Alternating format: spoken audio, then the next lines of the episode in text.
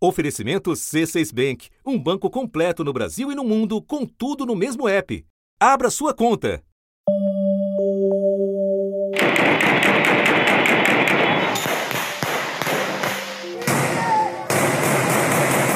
No final dos anos 1990, lacunas deixadas pelo governo fluminense foram ocupadas pela milícia. A população se tornou refém de núcleos de policiais corruptos e passou a conviver com toda sorte de violência perpetrada por eles. Em poucos anos, esses grupos já figuravam na lista de maiores ameaças à população e à democracia do Rio de Janeiro. Até que, em junho de 2008, uma CPI foi instaurada na Assembleia Legislativa do Rio de Janeiro. A milícia estava eleita, tinham vários deputados eleitos, vereadores eleitos, e a gente enfrenta, abre uma CPI Leva um ano e meio para conseguir abrir a CPI. Só consigo abrir porque um grupo de jornalistas é barbaramente torturado numa área de milícia e toda a imprensa resolve apoiar. Depois de cinco meses, os trabalhos da comissão foram concluídos. O relatório final, lido na Assembleia Legislativa do Rio de Janeiro, pedia o indiciamento de 225 pessoas, entre políticos, policiais, agentes penitenciários, bombeiros e civis. 58 propostas foram apresentadas para o enfrentamento dos grupos. Os deputados elaboraram propostas para tentar combater o poder das milícias. Deve ser considerado crime a formação de currais eleitorais e também o uso abusivo de centros sociais em comunidades. Os parlamentares também querem proibir o porte de armas para homens do Corpo de Bombeiros e sugerem criar uma corregedoria autônoma para fazer as investigações de policiais envolvidos em crimes. Questões eleitorais que não andaram, praticamente nenhuma das mudanças sugeridas foi feita. Já falamos também dos planos de se criar grupos integrados na ação de segurança para combater as milícias, o que também não saiu do papel. De lá para cá, a milícia não só avançou, como acumulou poder. Ela se fragmentou, ocupou mais territórios, se associou ao tráfico e encontrou novas fontes de renda. E no começo desta semana foi responsável pelo maior ataque ao transporte público da história do Rio de Janeiro. Que isso, gente? Tem gente no ônibus! Tem gente no ônibus! Aí, tacaram fogo no ônibus aqui agora numa gaça. Dentro do trem agora tacaram fogo, dentro do trem, mano.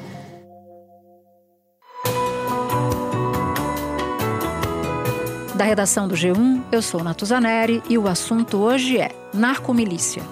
Um episódio para entender as origens da milícia, como esses grupos se expandiram e se associaram ao tráfico de drogas e seguem florescendo diante da omissão e participação de agentes do Estado. Para isso, eu converso com Rafael Soares, repórter especial dos jornais O Globo e Extra, apresentador do podcast Pistoleiros e autor do livro Milicianos, que será lançado em breve quarta-feira, 25 de outubro.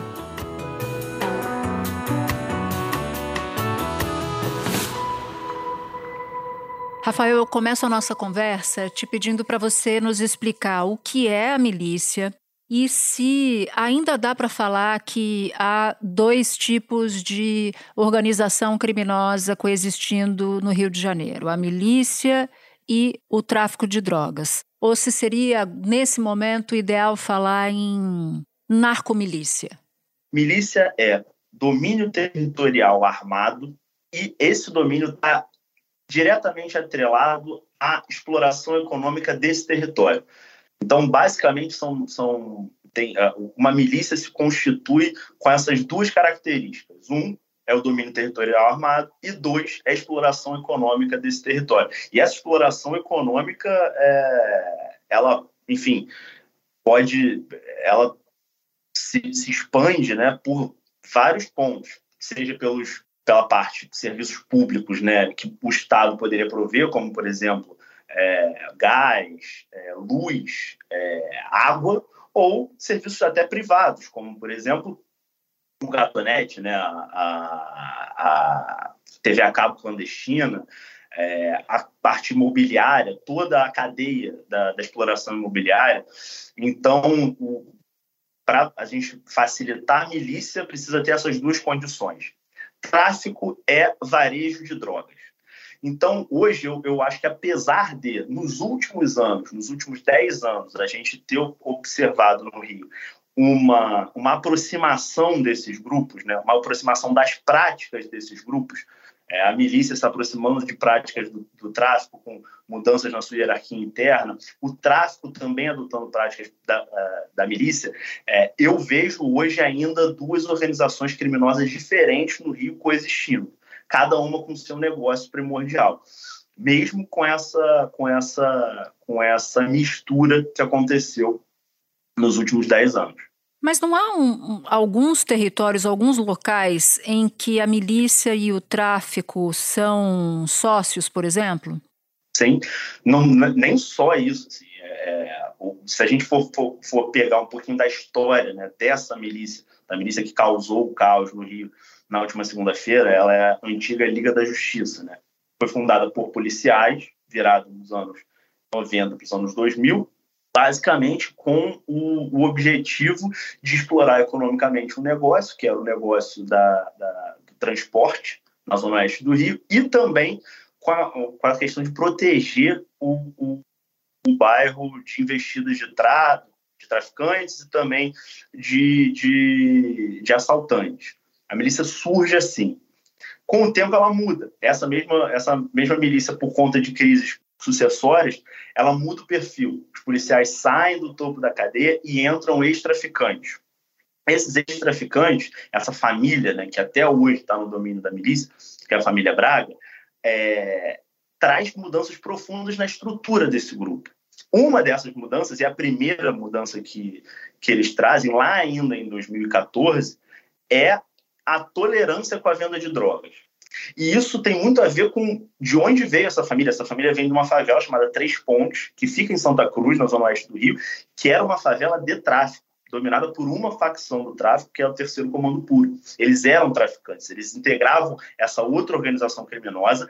Essa favela fez parte do projeto expansionista da milícia pela Zona Oeste, a milícia, essa milícia Liga da Justiça, lá no início dos anos 2000, inclusive antes da CPI das milícias acabou invadindo as favelas é, dominadas por traficantes e cooptando os traficantes dessas favelas a começar a atuar para essa nova organização criminosa que era a milícia que estava se instalando na época.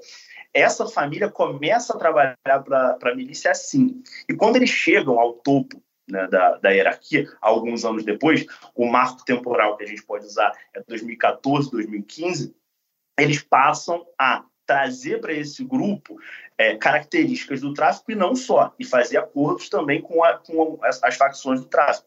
Esses acordos foram feitos ao longo desse, desses anos. Hoje, né, nesse momento conturbado que a gente está vivendo dentro da milícia no Rio, é, essa é uma situação, a, a situação atual da milícia no Rio é uma situação nova, de fragmentação, que é diferente de tudo que a gente viveu nos últimos 10 anos, e novamente aparecem novos acordos, acordos com facções do tráfico mas não quer dizer que o negócio principal das milícias hoje, que elas tenham entrado de cabeça no negócio do varejo das drogas. Isso ainda não aconteceu. E qual foi o papel da corrupção policial nessa história de nascimento, crescimento e fortalecimento das milícias? Quando eu comecei a escrever o Milicianos, né, na verdade, quando eu comecei a ter a ideia do livro, eu estava apurando o processo de apuração do podcast do Pistoleiros, que foi o podcast que eu lancei é, pela Google Play em 2021, em dezembro de 2021. Basicamente, na época, eu estava querendo entender qual era a trajetória dentro da polícia do Rony Lessa. A vereadora Marielle Franco, do PSOL, e o motorista dela, Anderson Gomes, foram executados a tiros dentro do carro em que estavam no bairro do Estácio, em março de 2018. Segundo as investigações, Rony Lessa foi quem efetuou os disparos. Elcio Queiroz e o ex-policial reformado Rony Lessa foram presos em 2019, um ano após o crime. Queria entender quem era o policial Rony Lessa, se ele já cometia crimes com farda e, qual era, como é que era Rony Lessa dentro da polícia, ele era um policial é, que agia dentro da lei, se não, queria entender esse processo e, enfim, eu, sou, eu trabalho com, com esse tema, né? O meu tema de cobertura, o meu tema de interesse é a violência policial.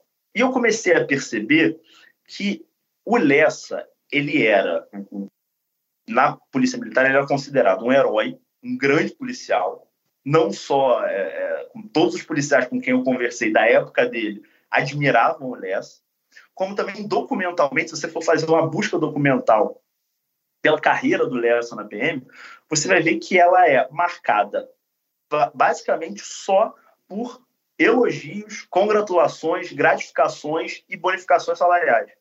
Ele teve uma carreira na, na Polícia Militar irretocável. Ao mesmo tempo em que todas essas bonificações, gratificações, elogios foram por ocorrências com indícios claros de crime. A maior parte dessas ocorrências são operações com resultado morte, tortura, enfim, é, operações com indícios de desvio de, algum tipo de arma ou é, carga de droga, enfim, sempre com, com algum tipo de, de, de indício de crime. Ao longo da minha carreira, já lidei com vários casos exatamente iguais ao do Lessa. E pensando nisso, assim, olha, a polícia produziu muitos policiais, muitos agentes para o crime eu acabei topando com a história da, da Liga da Justiça, da, da, da milícia, que é a, maior milícia do Rio, que foi fundada por policiais e que também se alimentou dessa lógica. Jerominha e Natalina, os fundadores da Liga da Justiça, eram, é, eram considerados lá no início dos anos 90, lá no início dos anos 2000, eles são policiais civis, mas eram considerados os protetores do bairro. O, o, início ali da, da Liga da Justiça é, quando, quando Jeromino Natalino e os, os outros policiais militares que passam a fazer parte da organização e trabalham nessa, nessa, nessa estrutura de dominação de território, começam a, a trabalhar aquilo, eles não só, o Estado não só é omisso no combate a eles, que, e, e, isso se repetiu ao longo dos últimos 20 anos, né? É, enquanto a milícia anexava novos territórios na Zona Oeste e na Baixada, os policiais que trabalhavam nos batalhões dessas áreas ganhavam gratificações, porque a milícia diminuía os crimes. Quando a milícia era, era um monopólio, passava a, a atuar como monopólio, os homicídios caíam, aumentavam os desaparecimentos e tal, e os policiais locais é, ganhavam gratificações, batiam no sistema de metas que o governo do Rio é, instituiu para combate à, à violência, esses policiais eram agraciados com metas.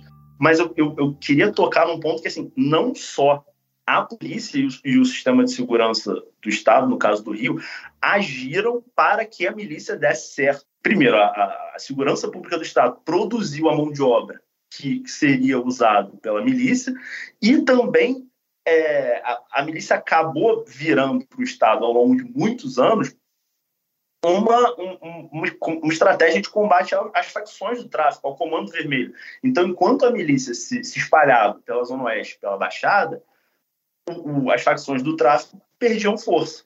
E isso foi muito usado como propaganda dos governos do Rio, que, olha, tem áreas que o, os homicídios estão caindo.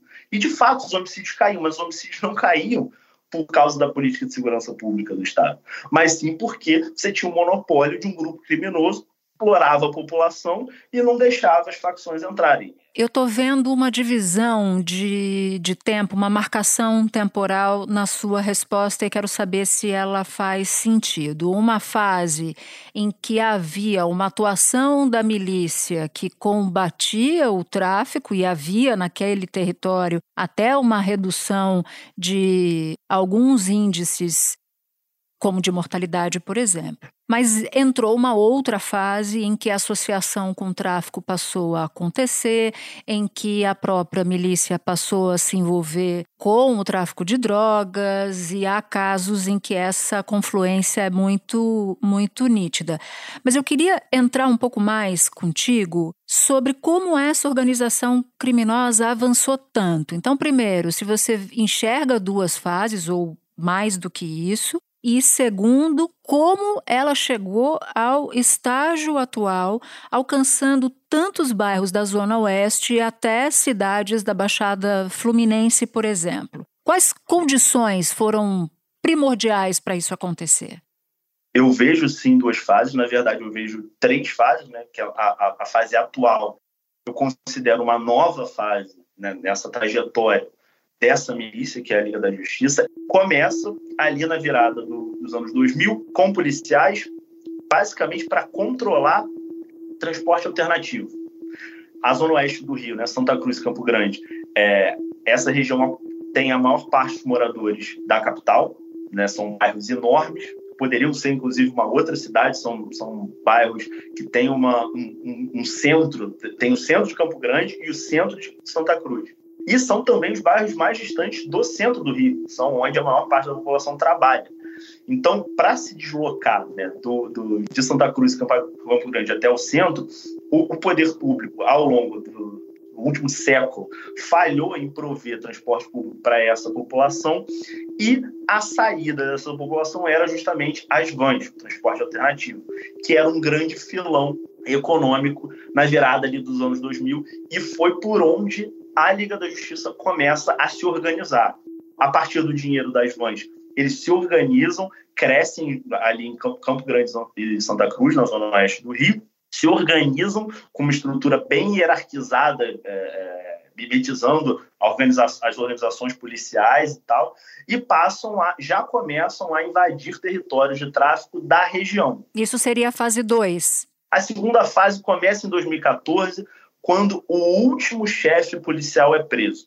É, o, o, essa milícia teve cinco chefes policiais, o quinto é um policial militar cujo apelido é Gão, ele é preso em 2014 e abre-se uma guerra pela sua sucessão. Esse é o ponto em que a milícia começa a mudar. Depois que o último policial é preso, e a partir daí, quem ganha a guerra sucessória é o Carlinhos Três Pontes, irmão do Eco e do Zinho.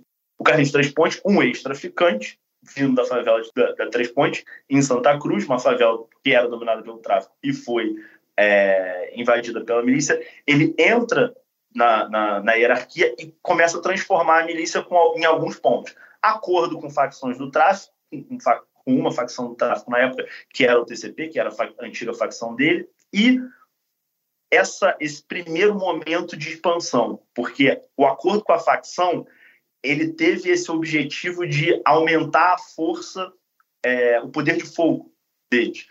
Se juntando contra a facção, eles conseguem anexar mais territórios. Carlinhos Três, Três Pontes é morto em 2017, assume o irmão dele, o Eco. Ele começa, de fato, um processo expansionista pela Baixada Fluminense. Esse processo começa ali em 2016 com Carlinhos Três Pontes e vai até 2020. A milícia sai de Santa Cruz e Campo Grande, para quem não, não, não conhece o Rio de Janeiro, é, o, o, mapa do Rio, né? Santa Cruz e, e, Campo Grande ficam no extremo esquerdo, né, de quem está olhando, e a Baixada Fluminense fica no alto e, e à esquerda ainda. Eles cresceram para Nova Iguaçu, o município acima, Itaguaí, o município à esquerda, mais em cima Seropédica, mais em cima Queimados, já entrando na Costa Verde, Mangaratiba, um pouco mais para o centro da Baixada Fluminense, Duque de Caxias, indo até Angra dos Reis como é que isso foi feito? E essa é que é a, a, a arquitetura que, a, que, que, o ECO conseguiu é, fazer para a milícia se expandir. Acordos com pequenos milicianos locais, a maioria deles policiais militares. O que, que a gente vai fazer? A gente vai dar apoio logístico para os milicianos locais, para pequenos grupos de milicianos locais, de grupos de extermínio que já existiam na Baixada desde os anos 80, para eles voltarem agora com o nosso apoio sendo que a gente dá as armas e os homens e eles têm que pagar uma taxa para a gente. Com base nessa, nessa miríade de acordos que ele foi fazendo com vários chefes milicianos, a milícia tomou a Baixada Fluminense. Você tinha, de fato, uma milícia que ia desde a da Costa Verde até Jacarepaguá. Todos os chefes de milícia eram acordados que o inimigo era o tráfico e o, o importante era a anexação de novos territórios. Esse é o segundo momento da, das milícias que vai até das, da história das milícias do Rio, que vai até 2021, o ano em que o ECO é morto numa operação da Polícia Civil. Os confrontos se tornaram mais violentos a partir da morte de Wellington da Silva Braga, o ECO, chefe de uma das maiores quadrilhas. Antes de ser morto, uma disputa dentro do próprio grupo de ECO já tinha começado mexendo com os territórios da milícia no Rio. Eco comandava principalmente a zona oeste do Rio, nos bairros de Paciência, Campo Grande, Santa Cruz e Guaratiba. Um dos principais comparsas dele, Danilo Dias Lima, o Tandera, ficava com parte da região da Baixada Fluminense. Campinho e Praça Seca, QG da milícia no Rio, ficava com um outro aliado, Edmilson Gomes Menezes, o Macaquinho. As investigações da polícia apontam que a aliança entre o trio começou a ruir no fim do ano passado. E aí é que eu chamo de terceiro momento. É um momento em que o ECO é, ele era o fiador desses acordos, era o cara que mantinha a milícia unificada e a partir do momento em que ele morre, esses acordos desaparecem e começa uma guerra sucessória. Inicialmente, a milícia se divide em dois, mas hoje já é, isso já está dividido em quatro, já existe uma fragmentação grande da milícia, uma fragilidade grande desses acordos, que é o que processo que gerou a situação tanto do, dos médicos na Praia da Barra da Tijuca quanto do, dos ataques a ônibus no início dessa semana. Com o C6 Bank, você está no topo da experiência que um banco pode te oferecer. Você tem tudo para sua vida financeira no mesmo app, no Brasil e no mundo todo. A primeira conta global do país e atendimento personalizado, além de uma plataforma de investimentos em real e dólar com produtos exclusivos oferecidos pelo C6 em parceria com o JP Morgan Asset Management. Quer aproveitar hoje o que os outros bancos só vão oferecer amanhã? Conheça o C6 Bank. Tá esperando o quê? C6 Bank. Bom, então a morte do Eco é um divisor de águas, marca o início dessa terceira fase da história da milícia no Estado e é um divisor de águas nesse grupo que tinha se tornado até então a maior milícia do Rio. O que, aconteceu a partir daquele momento em 2021 e como essa mudança ela acaba levando à situação que a gente enfrenta hoje, que a gente acompanha hoje? Começa uma, uma corrida pela sucessão do Eco. É, inicialmente são dois postulantes, um é o irmão dele, que era o, o postulante natural, né, era o sucessor natural, e o, o, segundo, ele é justamente produto desse, desse segundo momento da milícia, que é o Tandera, um cara que era um homem de guerra da milícia na Baixada Fluminense. Ele foi o, o cara responsável por invadir a maior parte das favelas que antes eram é, do tráfico e transformar em áreas da milícia. Ele se recusou a obedecer ao Zinho e a milícia se parte ao meio ali na divisa entre Santa Cruz e Nova Iguaçu. Esse é o primeiro momento, logo após a morte do Eco, no segundo semestre de 2021, já existia essa situação clara e ataques de um grupo a outro, homicídios, enfim. Primeiro momento da terceira fase. Exatamente. Primeiro momento ali, a inauguração dessa terceira fase de fragmentação da milícia. Só que essa, essa guerra, que era de dois grupos, é, aca acabou. Essa situação né, se manteve por pouquíssimo tempo, por menos de um ano, porque esses dois grupos acabaram também se fragmentando, porque eles também eram, é, é, eles existiam com base em acordos com vários chefes que estavam, estavam embaixo, né? Então o Tandera acaba perdendo espaço, acaba tomando o golpe de dois outros milicianos que estavam embaixo da hierarquia dele, é, acaba tendo que fugir a milícia de novo. É, se divide em mais dois grupos. O mesmo acontece com o Zinho na Zona Oeste, que, enfim, tem um outro miliciano hoje, enfim, é, é, o principal adversário dele em Santa Cruz, que é o Nana, também para de fazer parte da, da hierarquia do grupo dele, é, sai do grupo e também passa a querer é, o seu quinhão nessa divisão, o que acabou gerando essa situação de, de guerra interna na milícia que a gente já vê há mais de um ano. E qual é o papel de facções do tráfico nesse caldo que claramente está sendo entornado, né? O que dá para dizer é que o Comando Vermelho, a maior facção do tráfico do Rio, tem tentado, a partir desse momento de, de fragilização da milícia, se estabelecer em pontos que ele havia perdido por conta do período de expansão. Você tem no Rio de Janeiro hoje duas facções do tráfico, o Terceiro Comando Puro e o Comando Vermelho, como o terceiro comando por inicialmente foi a facção que se aliou à milícia, o comando vermelho perdeu muito espaço na última década no Rio de Janeiro, a milícia avançou e esse avanço se deu sobre áreas que eram do comando vermelho. Então, é, nessa situação atual de crise na milícia, é, o Comando Vermelho vê uma oportunidade de expansão e de recuperação de territórios. É isso, por exemplo, que está acontecendo na Gardênia Azul, foi a favela é, de onde saíram os assassinos dos, dos médicos, que hoje é uma favela do Comando Vermelho. Depois de 30 anos de dominação da milícia, hoje a Gardênia virou uma favela dominada pelo Comando Vermelho. Era uma da manhã e os quatro médicos conversavam num quiosque da Barra da Tijuca. Um carro branco parou no meio da avenida e três homens armados desceram atirando. Depois de atingir as vítimas, os atiradores chegaram a ir para o carro, mas voltaram quando perceberam que um dos médicos tentava fugir. Testemunhas que estavam no quiosque disseram que os criminosos já chegaram atirando. Nada foi roubado. Com os ataques dessa semana, o governador Cláudio Castro ressuscitou a ideia do inimigo número um. Aliás, ele mencionou três. Ele fala de Zinho, Tandera e de um traficante de nome Abelha. O seu livro passa justamente por outros momentos na história recente do Rio em que a polícia usou a mesma estratégia de elencar ali, de anunciar quem seria o inimigo público número um.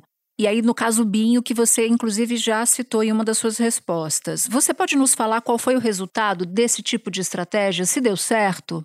é uma estratégia que coloca para debaixo do tapete, que tenta esconder o próprio papel e a própria responsabilidade de seguir dos governos. E assim, eu, eu hoje a gente está falando do governo Cláudio Castro, mas a gente poderia estar falando de vários governantes né, que tiveram poder no Rio ao longo dos últimos 20 anos e foram incapazes de propor uma política clara e eficiente de combate a esses grupos.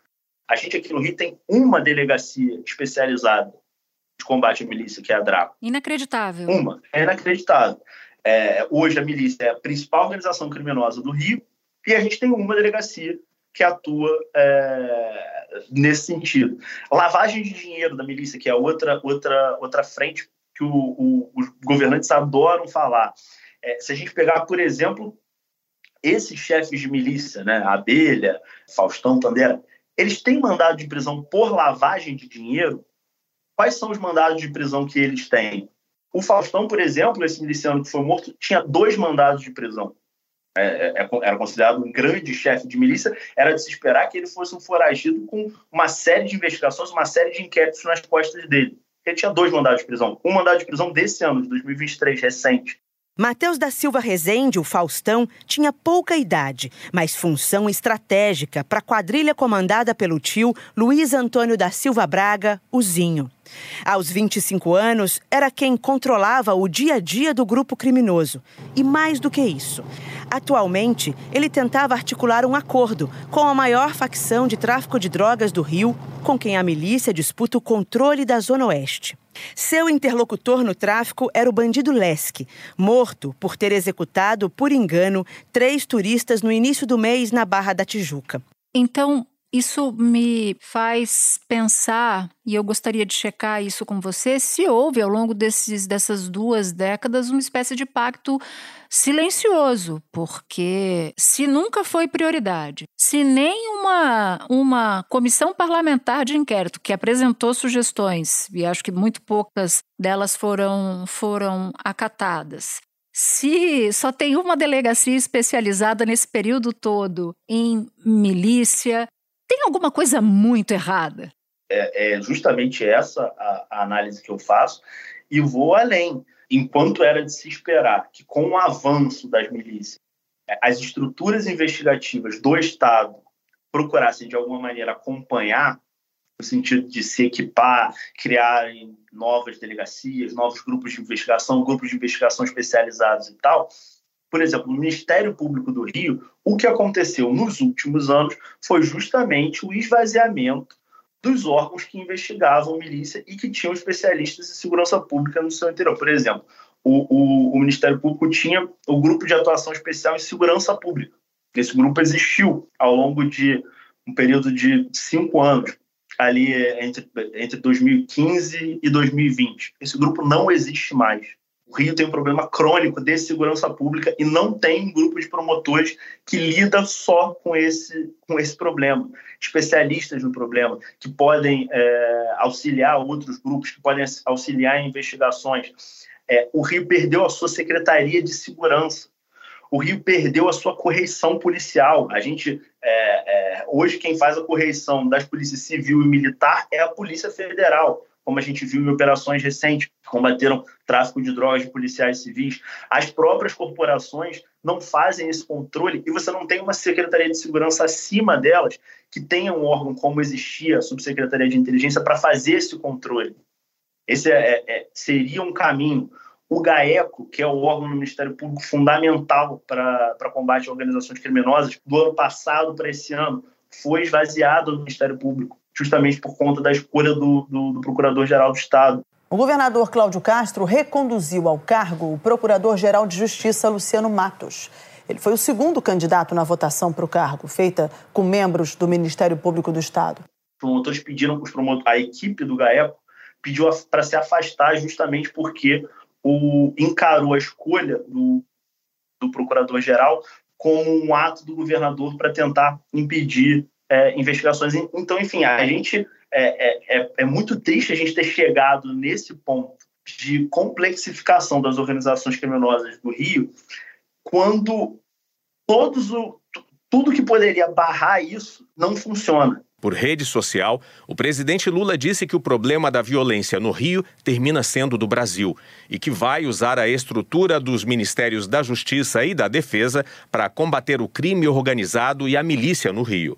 Em Brasília, o ministro da Justiça, Flávio Dino, disse que o governo avalia o uso das Forças Armadas no Rio. E a diretriz do presidente Lula é aumentar esse apoio, quem sabe até uma decisão dos próximos dias, com a participação das Forças Armadas.